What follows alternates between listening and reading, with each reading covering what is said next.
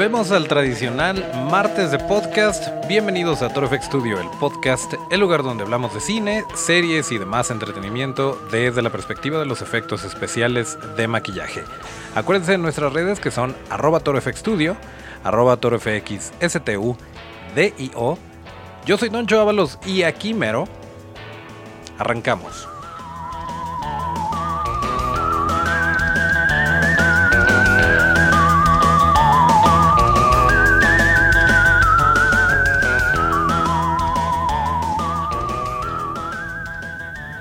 Pues así es. Estamos en martes de podcast correspondiente al 4 de junio de 2019. Ya les platicamos qué fue lo que pasó con el episodio anterior y el qué, cómo y por qué estuvimos por ahí, eh, pues un poquito retrasados con la subida del podcast, aunque sí les hicimos llegar el boletín informativo y todo.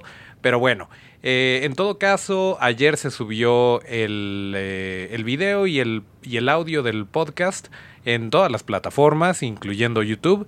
Entonces, pues ya, ya va a haber tres podcasts esta semana, tres episodios esta semana. Eh, sí, porque en realidad es el mismo podcast, pero en fin, ya estamos eh, pues bien puestos para arrancar con todo, eh, con toda la información que tenemos, que no, no es mucha, la verdad es que no han pasado grandes cosas en el ámbito de los efectos especiales de maquillaje y todo eso, pero pues sí les vamos a platicar un poquito de lo que, eh, lo que se aproxima y lo que ha salido últimamente. De hecho, hay una. hay un pequeño. Pues es entre rumor y no, porque sí es nota, sí tiene algo de verdad. Eh, y esto es que se planea o se rumora una película en donde Quentin Tarantino eh, también escriba parte de, de, esta película. No estamos seguros si la va a dirigir, pero definitivamente crédito como escritor sí se lleva, porque eh, pues él fue en cierto momento creador de esto. Estamos hablando de este crossover de Django, de la película de Django Unchained, eh, y el zorro, el zorro que todos conocemos. Pues hubo una, un crossover en el mundo del cómic en donde estos dos personajes se hacían amigos, se interactuaban, eh, que escribió Quentin Tarantino junto con Gerard Carmichael y fue una secuela de la película de Django del 2012. Eh, fue distribuida por Dynamite Entertainment y DC Comics y esto pues sucede años después de la película en donde Django y Brumhilda viven por ahí a las afueras o cerca de Chicago y eh, Django se va a seguir su chamba como recompensas y de repente pues le manda una lanita a Brumhilda cuando, cuando tiene sus eh, sus ingresos por, por ser un cazarrecompensas. Y en estas aventuras conoce a Diego de la Vega, que es el zorro. Y se hacen compañeros, él de alguna forma se convierte como en su guardaespaldas y pues de repente ya están salvando a los indígenas de una zona eh, de la esclavitud y bueno, pues más o menos por ahí fue el, el arco de este cómic de Django y el zorro, pero a raíz, si se acuerdan, en 2014 que hubo un hack a los correos de Sony, pues había, había intercambio entre Quentin Tarantino y Amy Pascal, que entonces era jefa de Sony, eh, acerca de la película. Y Amy le decía que sí, que sonaba súper interesante, que sí se podría hacer algo, pero eh, pues no llegó a mayores. Y entonces ahora resurgió este, este tema y pues no, obviamente nadie ha comentado nada oficial al respecto. Y pues con Quentin Tarantino a punto de sacar Once Upon a Time in Hollywood, es muy poco probable que, o era o una vez en Hollywood, eh, es muy poco probable que lo vayan a realizar, aunque, o, que Quentin Tarantino diga, va, me aviento la dirección de esta película, pues como que no, no siento que que sea lo que Quentin Tarantino quiere hacer. Además, acordémonos que ya está aproximándose a su límite de películas que él dijo que iba a hacer y que después se iba a retirar. Entonces, pues es muy poco, muy poco probable que lo haga. Eh, todos sabemos que Quentin Tarantino, aparte de ser muy ingenioso para escribir sus diálogos, siempre es muy eh, fan de la violencia y de los efectos prácticos también, porque recordemos que en todas sus películas donde hay sangre, esa sangre se hizo en pantalla. Esa sangre era, no es sangre de After Effects, no es sangre agregada en postproducción. Eh, incluso en Kill Bill, que es donde a lo mejor tendría más sentido, pues no, no lo hizo porque pues realmente es una carta de amor al cine japonés y a todo esto que hace nuestro artista del hip hop favorito en el mundo del cine, porque pues toma elementos de muchos lugares y los presenta de una manera interesante, aunque muchos eh, detractores del señor Tarantino eh, opinan que esto es justamente lo que le resta méritos, que es el tener este tipo de recursos en donde pues no son propiamente de su autoría y que tal vez no debería de hacer. Pero bueno, en lo personal, aquí este, en este podcast somos fans de Quentin Tarantino. Nos da gusto que esté trabajando en esto. Eso que escucharon son los hielitos que tiene mi café. Así que permítanme un segundo. Ok, ahí debió de haber entrado algo de música para, para que no me escucharan tomarle el café, pero bueno, no sucedió. Nuevamente les decimos, esto lo estamos haciendo en una toma, lo estamos haciendo de corrido, para que vean que no hay chanchullo. Pero bueno, volviendo al tema de, de Quentin Tarantino, eh, pues sí, es muy, muy fan de, de, hacer este tipo de cosas de manera práctica. De hecho, eh, siempre trabaja muy de la mano con KNB y lo hizo, por ejemplo, en Death Proof hay por ahí material. Si ustedes tienen la película de Death Proof, esta que salió junto con Planet Terror de Robert Rodríguez, que de hecho venden por ahí un Blu-ray muy bonito donde vienen las dos. Eh, si tienen oportunidad de verla, en el material adicional aparece el detrás de cámaras de este choque que bueno, si no lo han visto no les eh, doy mucho spoiler, pero hay un choque muy importante en la película de Death Proof y eh, pues obviamente tuvieron que utilizar eh, partes del cuerpo e incluso cuerpos completos falsos que se aventó KNB, esta compañía de Greg Nicotero, Howard Berger y en su momento Robert Kurtzman antes de que se independizara. Y pues bueno, el caso es que el señor Quentin Tarantino tiene la misma sensibilidad que nosotros para los efectos prácticos y pues sea lo que sea que haga, sabemos que va a ser de calidad, que va a ser entretenido, divertido y eh, si hace esto de Zorro y Django, muy probablemente lo vaya a hacer como escritor o como eh, coproductor, algo por el estilo. Aunque no se le da tanto, él no está nada feliz ni con eh, Asesinos por Naturaleza ni con True Romance, pero pues bueno, a final de cuentas, ese señor, el señor Quentin Tarantino, tendrá la última palabra. Y pues esperemos que sí pase, que estaría muy interesante ver en la pantalla grande al zorro y, a Django y ver cómo pues empiezan a hacer lo suyo, ¿no? A hacer justicia por su propia mano. Pero pues hasta ahí el rumor para que no, no crean ustedes que ya es un hecho, que va a venir la película. Esto es lo que sabemos hasta el momento y hasta ahorita ustedes saben lo mismo que yo. Y otro, otro detallito, seguimos viendo Chernobyl, ya se va a acabar, ya nada más falta un capítulo. Y créanme, si no lo han empezado, eh, todavía están a tiempo, están muy a tiempo. Son cinco capítulos. Entonces, los primeros cuatro se los pueden aventar eh, antes de, del fin de semana para que ya estén listos para ver la última, pues cómo, cómo termina todo esto. Creo que va a ser una, una miniserie muy buena que pasará a la historia como una miniserie muy buena, tampoco es tan trascendental, pero sí es eh, algo que valdría mucho la pena que le echaran un ojo porque pues tiene mucha calidad, sobre todo en el maquillaje y pues no se diga de las actuaciones y de la historia, etcétera, etcétera. Y hablando de cosas importantes y que son muy rescatables de la serie de Chernobyl, eh, estábamos leyendo por ahí una entrevista que tuvieron con Hildur Gunadotir. Bueno, ahorita les digo cómo. ahorita que Google nos diga cómo se pronuncia. Pero bueno, el caso es que esta chica es la diseñadora del score. Ustedes saben que en una serie, en una producción audiovisual, una película, siempre existe eh, pues este sonido que no son propiamente canciones eh, que acompañan a la película o a la serie o a lo que estemos viendo, vamos a escuchar cómo, cómo se pronuncia su nombre. Ahí va. Hildur Gunadottir. Hildur. A ver otra vez. Hildur Gunadottir. Al parecer es un nombre islandés que me hubiera encantado que fuera voz de mujer para que no sonara tan golpeado, pero bueno, Google decidió que se pronunciaba mejor de esta manera. Entonces, eh, ella estuvo platicando sobre su trabajo de cómo diseñar el sonido de, Chernobyl. Y eh, pues hay una planta, esto se grabó en Lituania, y ahí hay una, una planta nuclear fuera de servicio y entonces entraron ella y su productor Chris Watson en trajes de protección, en estos eh, trajes hazmat eh, para materiales peligrosos. Entraron y grabaron los sonidos que emanaban de ese lugar.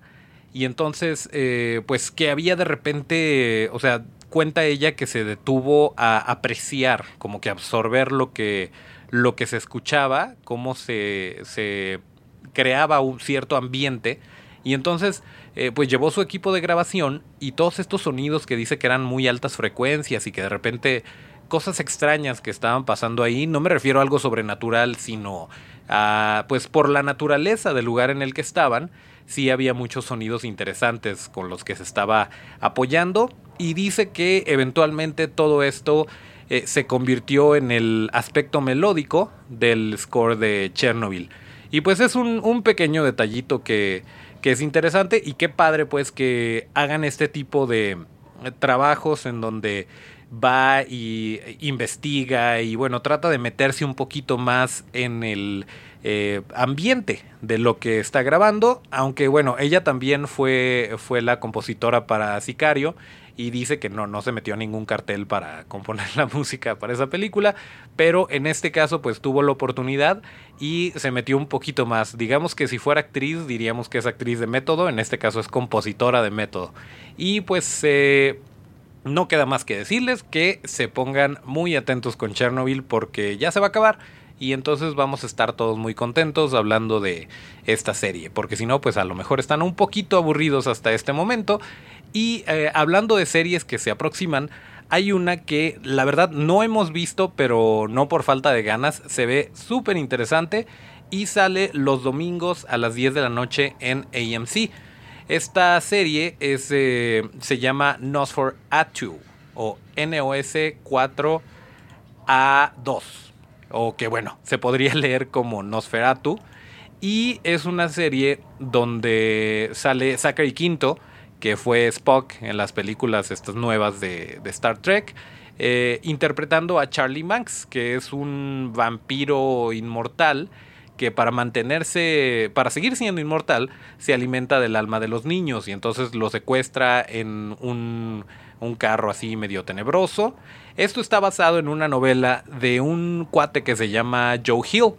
Joe Hill es hijo de una señora que se llama Tabitha King, que es esposa de un señor que se llama Stephen, Stephen King. No sé si le suene, creo que escribe el señor y bueno, es papá de Joe Hill. El caso es que eh, pues está basado en esta novela y además Joe Hill es, eh, es productor de la serie, entonces está completamente al tanto de lo que está sucediendo y bueno. ¿De qué se trata? Resulta que Ashley Cummings, esta actriz, eh, interpreta a Vic McQueen, que es una chica que se da cuenta que puede viajar de alguna forma, como que interdimensionalmente, y encontrar objetos perdidos y se da cuenta que de esta forma ella puede también encontrar niños perdidos, porque obviamente pues todos estos niños que se está comiendo Charlie Manx o de los cuales está quitándoles el alma para alimentarse, pues se reportan como perdidos y ella como que se empieza a dar cuenta de qué se trata. Y resulta que Charlie Manx se lleva a los niños a una tierra que se llama Christmas Land o la tierra de la Navidad, en donde está prohibido estar triste, es eh, obligación que todos estén felices y todos los días son Navidad y sí, ahí ya se tornó un poquito extraño, pero bueno, habrá que ver la serie porque está recibiendo muy buenas críticas, ya se estrenó el primer capítulo. Y bueno, volviendo a Vic McQueen, eh, pues ella se da cuenta que esto la convierte en una archienemiga de Charlie Manx. Ahora, qué parte está muy interesante de esta serie, además de la historia y además de quién la escribió y de que está muy involucrado el escritor con lo que se está haciendo en la pantalla, es que el señor Joel Harlow está involucrado en el aspecto del maquillaje de efectos especiales. De Joe Harlow ya hemos hablado antes. Eh, él trabajó en las películas, él y su compañía trabajaron en las películas de Los Piratas del Caribe, las primeras de Star Trek, por lo cual Joe Harlow ya conocía a Zack Quinto y había trabajado con él. Em, estuvo también trabajando en la película nueva de Hellboy, de la cual hemos hablado en un par de episodios aquí. Y aparte ya conocía a Joe Hill porque hubo una miniserie de TV que se llamó The Stand y eh, pues ya, ya se conocían más o menos cómo trabajan ambos. Y pues a partir de esto tuvo varias conversaciones con Joe Hill sobre cómo transformar a Charlie Manx porque han de saber que según lo que hemos leído hasta el momento, desde el primer capítulo, y creo que en el tráiler, sí, de hecho en el tráiler también se ve, eh, Zachary Quinto o Charlie Manx se muestra como joven y de repente como super anciano.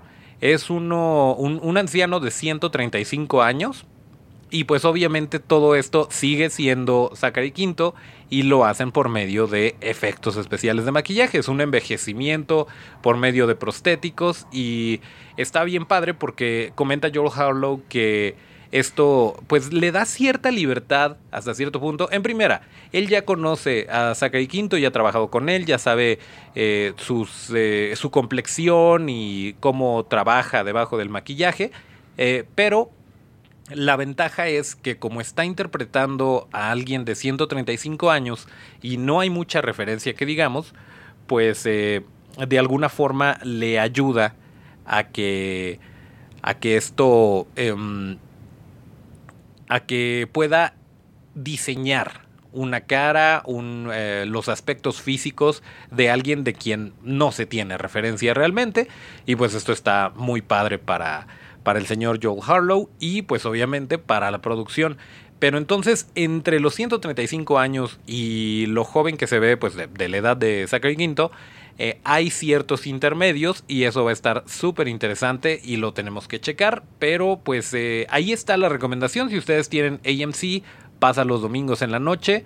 Eh, según nuestras fuentes, a las 10 de la noche, aunque ya ven que de repente cambian por detalles de usos horarios, entonces podría aparecer antes o podría aparecer después, pero pues sí es algo a lo que hay que echarle el ojo porque se viene con todo. La verdad, el material es muy bueno, el material de donde viene, el equipo que está trabajando en ello es muy bueno y em, pues tiene lo que nos gusta, ¿no? De efectos, eh, maquillaje de efectos especiales, tiene vampiros, eh, pues obviamente se ve como algo familiar, algo para disfrutar en casita, muy contentos.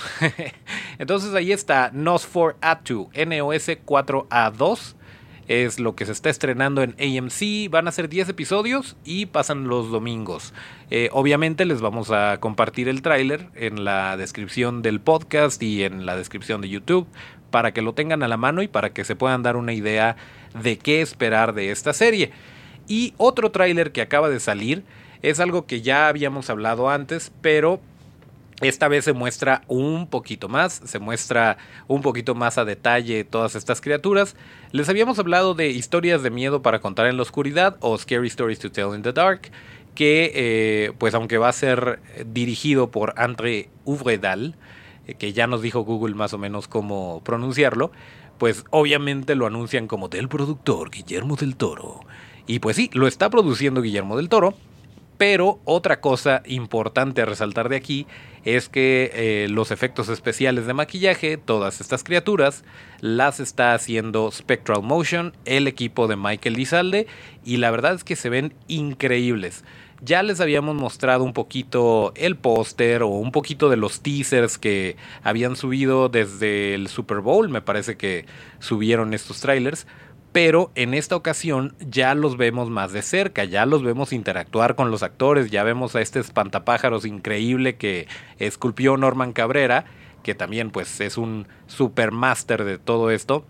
Eh, ya vemos un poquito a, todas las criaturas que van a aparecer, que son parte de los libros, que obviamente si ya leyeron el libro, pues saben de qué, de qué se trata y sabemos de hacia dónde va la historia pero eh, pues ya verlos interactuar, verlos moverse, eh, recibir batazos, cosas por el estilo, se agradece mucho porque pues, no es lo mismo ver una imagen estática o de repente que te la te pongan un cuadro de la, de la serie y, o de la película, perdón, y, y después corten a otra cosa o corten a los títulos a verlos realmente moverse y todo esto, pues ahí es cuando te das cuenta realmente que el personaje funciona, cuando crees que se trata de una criatura que está respirando, que está viva, etcétera, etcétera. Entonces, eh, pues sí, les vamos a compartir el tráiler nuevo de Historias de Miedo para contar en la oscuridad. Y pues nos dicen qué, qué les parece, ahí están las redes para que estén en contacto con nosotros. Entonces, em, pues sí, prácticamente eso es lo que, lo que ha habido de nuevo. Y el viernes pasado que nos fuimos al... Eh, pues nos tuvimos que salir, tuvimos que evacuar las instalaciones del corporativo de Toro Studio. Nos dimos a la tarea de ver la película de Aladdin. No la habíamos visto, ya la medio habíamos platicado con Maharki que nos dio su opinión cuando estuvo aquí. Pero pues bueno, es interesante, no hay efectos especiales de maquillaje, hay muchísimo maquillaje, hay un excelente diseño de producción.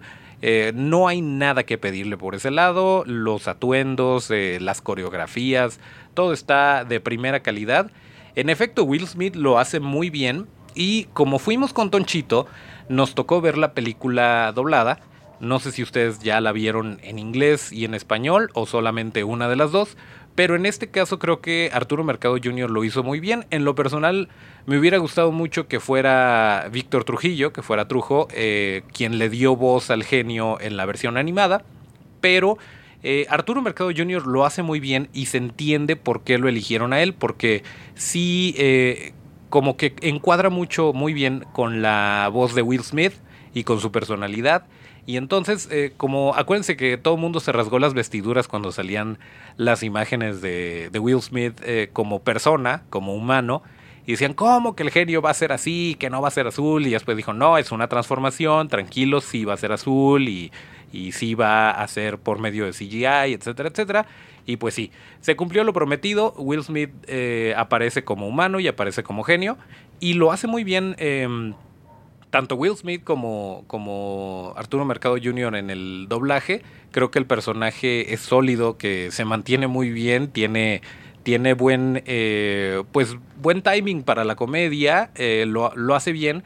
Aladdin también, eh, el doblaje en particular de Aladdin me pareció muy transparente, muy bien, aunque sí tiene sus detallitos la película, de repente con, con el lip sync de repente eh, hay canciones donde sí se ve como que se adelanta muchísimo, la, los labios no coinciden o el video incluso no coincide con, con lo que estás escuchando. O más bien, para que coincida lo tienen que acelerar y luego lo alentan y se está moviendo ahí para un lado y para el otro. Pero em, ya como que le agarras la onda para el final. Al final pues no es una escena post créditos, es más bien el final de la película y hay un baile y ahí, en ese baile, hay escenas adelantadas. Y entonces los movimientos se ven como que muy interesantes, muy padres. Y entonces ahí podría uno pensar, ah, ok, esto es lo que quería lograr eh, Guy Ritchie cuando estuvo adelantando y atrasando. O a lo mejor fue un error y a lo mejor pues ya era el material que tenían y lo tenían que hacer cuadrar a como diera lugar. No lo sabemos, pero pues esa parte del final sí se ve padre. Ojalá y así se hubiera visto todo lo demás pero no pasa con todas las canciones. De hecho, em, pues la, canción yo creo que de las más eh, rescatables o de las más icónicas, que son eh, eh, Un amigo fiel y Príncipe Ali, ambas tienen una gran presentación en, en pantalla. Funciona muy bien. Obviamente, pues sí te quedas con la idea de lo que llegaste a ver en la animación pero la manera en que lo adaptan, como que la compras, como que a final de cuentas dices, ok, estoy dentro, no hay ningún problema y, se puede disfrutar sin ningún problema. La de Un Mundo Ideal, pues en lo personal no es mi favorita y como decía el buen Maharki, es tal cual un copy-paste de la caricatura a la secuencia que se muestra en la película.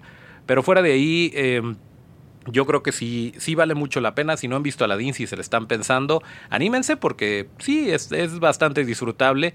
Y si la pueden ver en inglés y en español para que puedan comparar y para que puedan ver qué le aporta Will Smith con su voz y con sus... Eh, eh, pues microgestos, manerismos, si es que existe esa palabra, eh, pues a lo mejor se podría rescatar también eso. Pero si la ven doblada, no se van a arrepentir. No es. Eh, vaya, tenemos muy buen doblaje en México en particular. Y em, ha tenido ciertos bemoles de repente. Pero esta película en particular pienso que está muy bien doblada. Y otra película que también está muy bien doblada, ya les habíamos dicho que tuvimos la oportunidad de ir al preestreno de Detective Pikachu. Eh, fuimos con Tonchito y em, pues es tan buena la película o tan interesante para los niños que Tonchito, sin ser bilingüe, la aguantó perfectamente y le entendió más o menos al 80% de la trama. Eh, pues hicimos doble función este viernes y también vimos Detective Pikachu, pero esta vez doblada. Y no hay más que decir, el señor Pepe Toño Macías es un experto en Pokémon y le da muy, muy eh, buena vibra al detective Pikachu, porque además, pues con la experiencia que tiene doblando a Ryan Reynolds, sí le da este tono sarcástico y esta, esta especie de em, Deadpool para niños, si se puede llamar así. Creo que lo hizo muy bien también el señor Pepe Toño. Y pues fuera de ahí, la verdad está bastante decente la manera en que, en que lo doblan. Pues obviamente el, el personaje principal, Pikachu, se lleva las palmas y se lleva la película y es quien eh, pues te lleva por la historia, ¿no? De alguna forma. Eh, no digo que los otros personajes no valgan la pena, pero eh, pues realmente si el personaje principal funciona a nivel actuación, a nivel doblaje, todo lo demás va a fluir de manera correcta y creo que así fue como, como sucedió en la película de Detective Pikachu. Hay muchas otras, hay muchas otras películas que se están estrenando, estas son las que vimos nosotros, a lo mejor llegamos un poquito tarde, pero bueno, eh, sí, porque esta película Detective Pikachu se estrenó el 10 de mayo, el preestreno fue el 30 de abril y hoy es 4 eh, de junio. Entonces, pues sí, a lo mejor estamos un poquito atrasados, pero en fin. El caso es que esas son las películas que vimos, esas son las películas que vienen y las series que vienen o que hay en la actualidad para que estén bien al tanto de todo esto.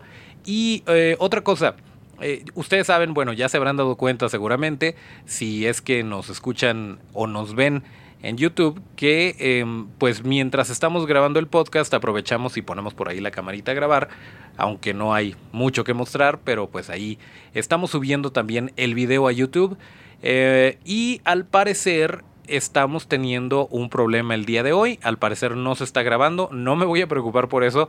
Así que eh, si ustedes tienen la duda de por qué no hay video el día de hoy, eh, fue una situación fuera de nuestro control. Nosotros le picamos al botón de rec y decidió no grabarse y pues bueno, son cosas que de repente pasan, así que una disculpa si ustedes esperaban ver 80% eh, de micrófono, 20% de toncho, que es más o menos lo que se alcanza a, tomar desde la perspectiva de la cámara. Pero bueno, eh, esta esa es la razón por la cual no, no hay video el día de hoy.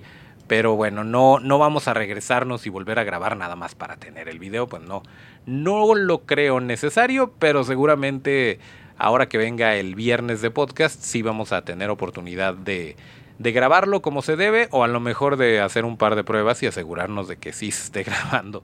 Pero bueno, em, por ahí viene El Rey León, no sé si tuvieron oportunidad de ver los pósters, de ver lo nuevo que salió, que pues ya los personajes principales le sacaron su, su póster. Y creo que esto está muy bien, creo que esto eh, pues vale la pena que Disney le esté apostando al live action entre comillas, aunque ya se ha tenido esa discusión, ese debate de que la nueva película del Rey León no va a ser realmente live action porque todo es en computadora, pero pues bueno, ya sabemos que el señor em, John Favreau está dirigiendo y eso siempre es garantía de calidad. Gracias a él tenemos Iron Man, gracias a él hay universo cinematográfico de Marvel.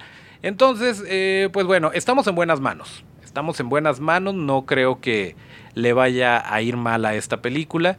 Y si tienen oportunidad, chequen los pósters, están bonitos, está padre el diseño. Mucha gente medio se quejó de que Scar no fuera pues tan parecido al Scar que conocimos en las animaciones. Eh, de hecho, por ahí hay ciertos fan arts de, pues ya ven, de repente los artistas se ponen eh, a teorizar y hicieron, hicieron un Scar basados en una ilustración de un león real, pero eh, con los aspectos con la melena negra, con la cicatriz, etcétera. Y la verdad es que sí se ve mucho más padre el Scar de este fan art. Pero bueno, en este caso Disney decidió irse con el diseño que ya tenían preconcebido. No así con Detective Pikachu, por cierto. Eh, contrataron a un, a un artista conceptual. Esto ya es un, un pequeño paréntesis. Eh, para hacer Detective Pikachu, como tenían que traer a los, a los Pokémon a la vida real, contactaron a un artista que seguramente lo han visto rondar por ahí porque ya tiene varios años. Un artista que hizo ilustraciones de Pokémon eh, pero en vida real. Y entonces la producción de Detective Pikachu dijo, oye, ¿no quieres hacerte unos conceptos para la película? Y obviamente pues bajo la dirección de la productora se hizo y se hizo de muy buena manera, creo yo.